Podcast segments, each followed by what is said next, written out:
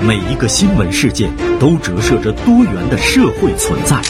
一群深入的观察者，用他们的文字和声音，为您呈现新闻的丰富内涵和深厚本质。实力热评，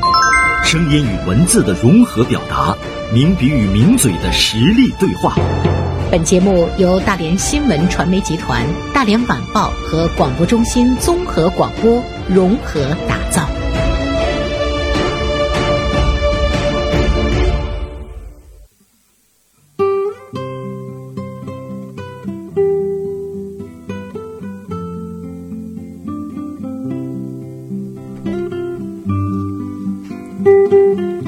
好，北京时间十二点三十一分，进入到我们今天的实力热评。呃，今天呢，做客实力热评的是大连晚报名笔视线的执笔人江云飞。云飞，中午好。你好，你好，我真好。啊啊、呃，云飞呢，今天写了一篇文章，呃，文章的题目呢是“与众不同而已，没有什么好大惊小怪的”。其实呢，源头呢，我看到是你说到了一个天生爆炸头的这个小女孩的一个经历和处境，引起了你的感触。是的，是的，嗯这是山东菏泽的一个六岁的女孩儿，呃，昨天这一条应当是呃热搜榜的十几位哦啊、这样一个、一一一个新闻。嗯，呃，刚开始看的时候觉得很有意思，啊，这个小女孩儿是天生的爆炸的这种头型，那么在她上学之前呢，没有引起太大的这个震动。当然，呃，亲属啊、亲人们可能会觉得比较好玩，大家觉得小女孩很，呃，很可爱，嗯，很有意思。等她上到这个小学的时候呢，现在上了小学之后呢，她自己觉得有了一点儿不一样，嗯，那么可能是同学们的这种议论呐、或者是她产生了自己在别人眼中的我怎么是不一样的呢？嗯，那么她跟父母讲。不想去上学了，嗯，就是这么一个新闻，大家觉得 我我看网友们纷纷出主意，啊 该怎么办？哎，你觉得网友们特别关注这件事情的原因是什么？嗯，我想，我不知道大家是怎么想的，但是我你关注好像他的心理是对 什么？我映射到自己的身上呢，就想到了，似乎我们在小的时候呢，在我们上学的时候，挺害怕自己与众不同的。嗯，啊，当然现在的孩子可能会有所表嗯现，就是更更多的自我表现。但我们那时候好像不太愿意与众不同，总是怕出太出圈儿、太出位。嗯，当我们长到了一定的年纪，到了这个青春期之后，或者是上了学之后，上到大学啊，上高中、大学之后，或者参加工作之后，我们倒愿意想要自己能够出人头地，能够嗯对与众不同有，标新立异，呃，标新立异。我们想这样，可能今天的孩子更会这样。对，呃，逐渐的我们会发现，如果我们自己的这种与众不同确实很扎眼的时候，我们又会觉得好像有点儿形单影只，好像有点儿太过出圈。对啊，那么我们自己到底怎么看自己？嗯，我们自己到底应该做一个什么样的自己？是是一个我自己想成为的那样的自己，还是别人眼中镜中的那个自己？嗯，当然，人肯定是这样。我们总是需是一个社会性的动物，我们总是需要得到别人的认可对，得到别人的认识。但是，我们是要为了这样的一个认识而放弃自己的这种个性和色彩，嗯，还是我们坚持自己的这样，在在法律、在这种道德、在世俗的这种要求，并不太过出圈的情况下，坚持追求自己的那样的个性。嗯这是我关注的一点，投射到自己身上。另外一点呢，就是我总是觉得这个社会不断地在变化，大家的包容度、大家的视野、大家的这种认知已经达到了一个很高的水平了。嗯那么这样的一个小女孩儿又有什么呢？ 不过所就以是说不太一样而已，对，所以没说有你什么会大觉得大，惊你小会觉怪的得这个呃天生爆炸头的这个孩子，今天他会觉得，呃，周围的环境给他带来了压力，嗯反而呢，在我们今天的社会中，你觉得有些格格不入，他应该不成为一种一种压力。是的，是的。所以说你会看到呢，我们的社会似乎呢是已经非常的文明，但是你会看到，其实它的包容度还是有很大的限度。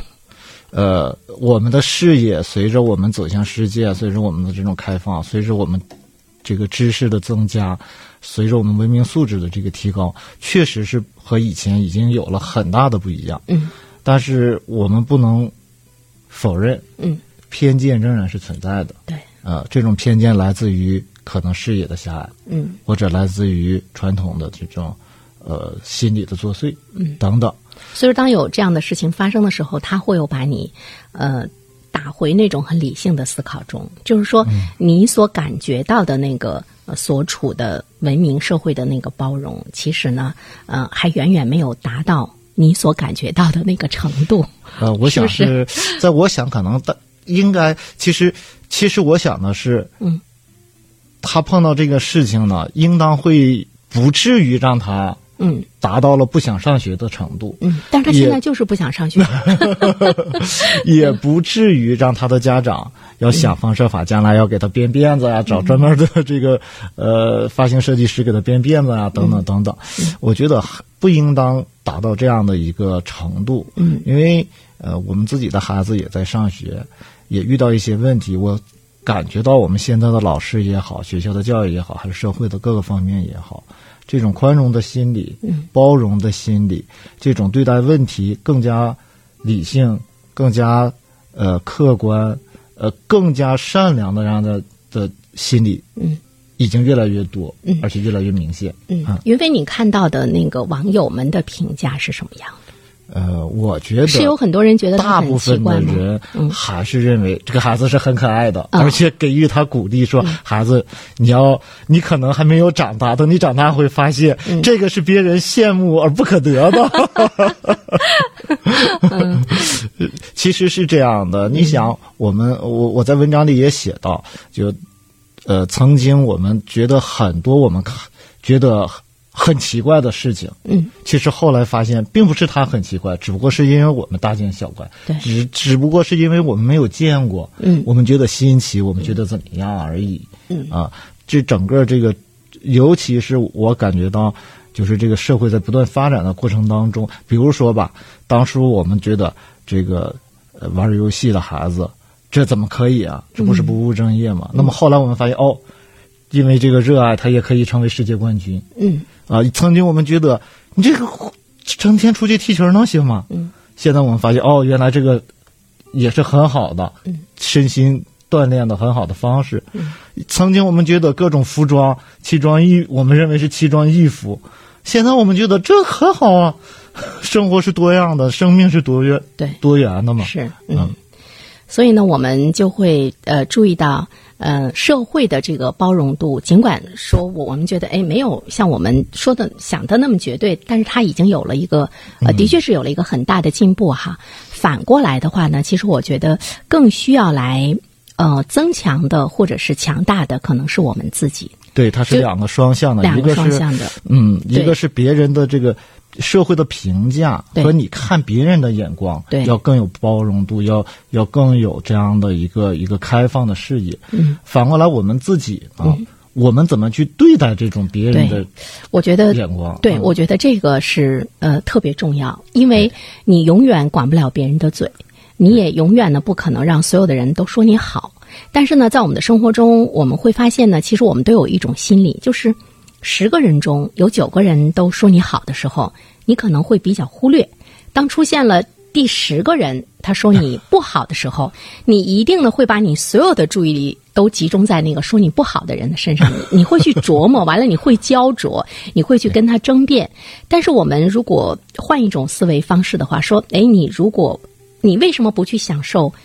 说你好的那那那九个人的言语？你为什么单独去在乎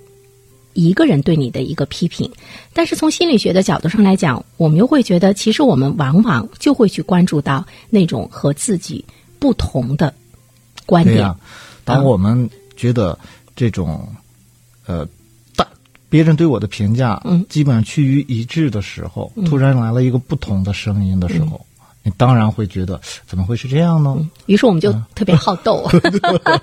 我一 定要嗯你去要跟他么辩就是驳。、呃试图辩驳，嗯要么就是会觉得嗯会反思自己嗯，啊。我们其实嗯实际上仍然是你说的这个问题，就是我们内心不够强大，对还是不够自信的。对，所以有的时候呢，我我就你刚才说这个的时候，突然之间就想到我们，哎，从小就学到一个词叫宠辱不惊。嗯，真的要做到宠辱不惊，真的很难不是很容易。对，就是你既然不会飘飘然，同时呢，你也不会因为外界的声音有自我的否定，就是保持那种自身的那种独立性，呃，特别难，特别难。比如说你刚才说到这个六六岁的这个小女孩，我就在想，哎，她也上幼儿园，她为什么上了学之后呢？她她出现了一些问题，就是，嗯，我在想哈，比如说上幼儿园的时候，孩子们的那种意识的那种呃认识啊，那种清醒啊，啊、包括会很有意识的去观察别人和我的不同，还是那种很朦胧的一个很朦胧很朦胧的一个状态。那么到了这个学校里之后呢，他也在成长，别人也在成长，他会会感觉到自己的这个不同的时候呢，他可能在心理上会觉得我是不是异类？嗯，这个时候，如果比如说从小，呃，父母的这个这个教育没有没有有意识的认识到孩子未来会面临这样的一个问题的话，那么这个教育就落后了。是这样。嗯，呃，我相信他要是到了中学，以我们目前的这个中学的要求来讲，他会更难过。嗯 是， 比如说我们中学男孩子的这个头发的长度，长度 的对 是对嗯吧，？呃，我我这里忽然校想到长都会跟他谈话， 是不我是？会想到，呃我想到了一一部电很有名的电影《阿甘正传》。嗯，呃，恐怕袁成老师也知道。嗯，呃，这个电影呃里面的这个主人公，他小的时候因为身体上的问题，嗯，那么他妈妈就让他跑步嘛。嗯，后来还有一盒巧克力的故事，你就生活就像这盒巧克力，你不知道下一下一刻是什么样的滋味。嗯，其实你想他的这种，呃，他的这种和别人同龄的孩子的不一样。嗯。也许是更加明显的，对，那么这个电影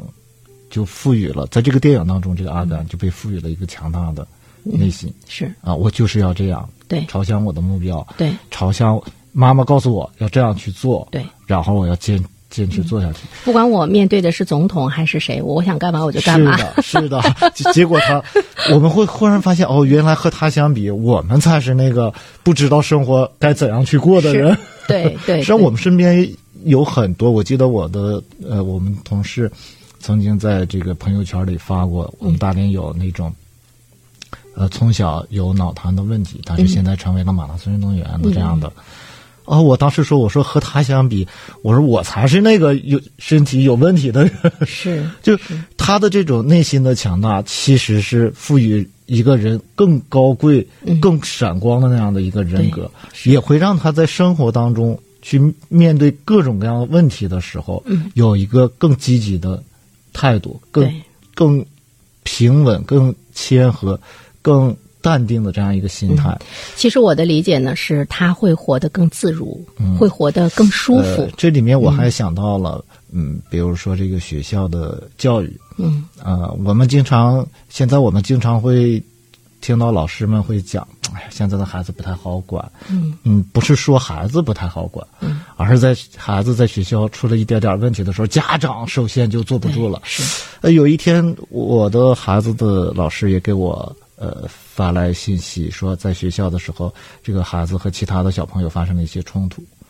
老师是想告诉我，哎，孩子没有什么事儿，那个您别有什么担心。我跟老师就讲，我说没关系的，他即便是有一点什么。这么点儿的孩子，他也不会产生太大、太严重的后果。那么，而他面对的这种问题和他去面对这个问题怎么去解决，是他人生的道路上必须要去对面对的。对，不可能永远给他保护起来吧？是对，就是说，嗯、孩子他必须要要从小有一个价价值感。其实我呢，就是有有的时候我做节目的时候呢，我会经常强调，就是那种自我价值的认同。嗯，比如说，你认为你你认为你自身是一个很有价值的人，那么你对很多问题的这个判断呢，你就会有呃取舍。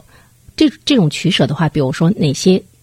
可以影响你，哪些呢根本就用不着去影响你。再一方面的话呢，就是你你敢于去呃展现你在生活中呈现的一个状态。我觉得我们很多人，比如说我们成年人吧，我们有的时候太注重和别人的那种趋同，这个是我们就东方文化当中一个很重要的部分，因为我们强调的是同同对呃，是强调的是在这个关系当中，对，你要扮演你的角色，在这个和剧谐当中，你要扮对演你的角色，对而不是你要走出来，对你要去怎么怎么怎么样嗯。而且我们往往我们的是历史上走出来的那些人，往往都没有什么好下场。所以我们说枪打出头鸟，但你 嗯看，我们发现，呃，就比如说现在这个志愿者这个事情，嗯啊，我忽然发现现在越来越多的人愿意去当志愿者，愿意去做这个事，愿意走出来一步。嗯，啊，我来扮演这个角色。嗯，啊，我来完成这项工作。以前我们没有人，对，很多的时候我们来招募的时候，很多人想，嗯，大家都不去，我去、嗯嗯，合适吗？是 大家这个事儿都没去干，我干合适吗？对，如果每个人都这么想，那谁来走出第一步呢？嗯啊，所以我就觉得这种与众不同，我倒是恰恰觉得，嗯有的时候，当然我们这是从一个人的外在的长相到一个人的是呃生活的方式，对呃内心的强大等等哈，我倒是觉得我们现在从个人来讲，应当对这种与众不同嗯有足够强大的这种心理积淀，嗯，从外在的社会来讲，应当对这样的与众不同有足够的包容，对，嗯。就是这种包容的话呢，你才会让这个社会比较这个呃是多彩的、多样多彩的。其实呢，呃，这种包容它体现在很多的方面，比如说一个人的外在，有些人在生活中他会特别胖。呃，但是呢，这个胖并不是说因为他好吃懒做，并不是因为他呃什么，可能是因为身体的原因，或者是家族遗传的原因。但是呢，呃，他如果能够得到更多人的一种理解的话呢，那么他就不会受到更多的一种这个歧视我啊。特别觉得那句话说的很好，嗯我胖怎么了？又没有吃你家的， 但是这个呢，是需要每每每一个小小胖子们心理上都有这样的一种一种坚定哈。所以呢，呃，一 方面嗯就是如果是他认为这个、这种呃身体的负担已经对我的健康造成了影响，对我的生活造成影响，我自己去，我要对我要减去改轻这样的变，我要对改变，那是对他个人的这个。而且呢，我还觉得，其实我们社会吧，每一个人，你把自己活好就行了。就是你，是啊你不要把你那个眼光更多的关注别人，去议论别人啊。比如说像什么长舌妇啊，还有很多的人聚集在一起，总是去议论别人。那么本身来说，你你似乎你觉得我是好心，我是希望他改变。但是那天我看到一句话，我觉得说的特别好。他说，呃呃，他说的什么？他说，嗯、说教和劝服不会让一个人改变的，只有他感到疼了，他才会去改变。其实你你要是了解这句话的含义的话呢，你就会觉得，你不要更多的去说教别人、批评别人，或者是去议论别人，而你做好你自己，可能这个社会呢就会更好了。而且你也这样的话呢，我们才会给更多的人在这个社会上，他有一个生存的自由和、和很舒适的这样的一种空间。嗯、你看我们这个觉得明星，嗯，有很高的收入，他应该怎么怎么样？嗯，呃，恰恰周润发，嗯，就是坐地铁，对就是坐这个公公共交通，是去爬山，就是就人家就要活成那个样子。对，哦，我们忽然发现啊，原来也可以这样的。是。呃，那那么是不是就一定要每个人都应该是你想象中那样的呢？嗯，都应该啊，他明星就应该怎么怎么样，他是什么样就应该怎么怎么样，不一定的。嗯，我觉得这个社会的发展到今天，呃人和人之间的这种态度啊、认识啊、眼界啊，嗯应该是和以前不一样 的。对，就是包容不同才是一个社会文明的一个体现。甚至于呢，我们尊重别人的不同，也是我们自身成为一个文明人的体现。 说得好，好的，再次感谢云飞，我们下次谢再谢会。袁山老嗯师。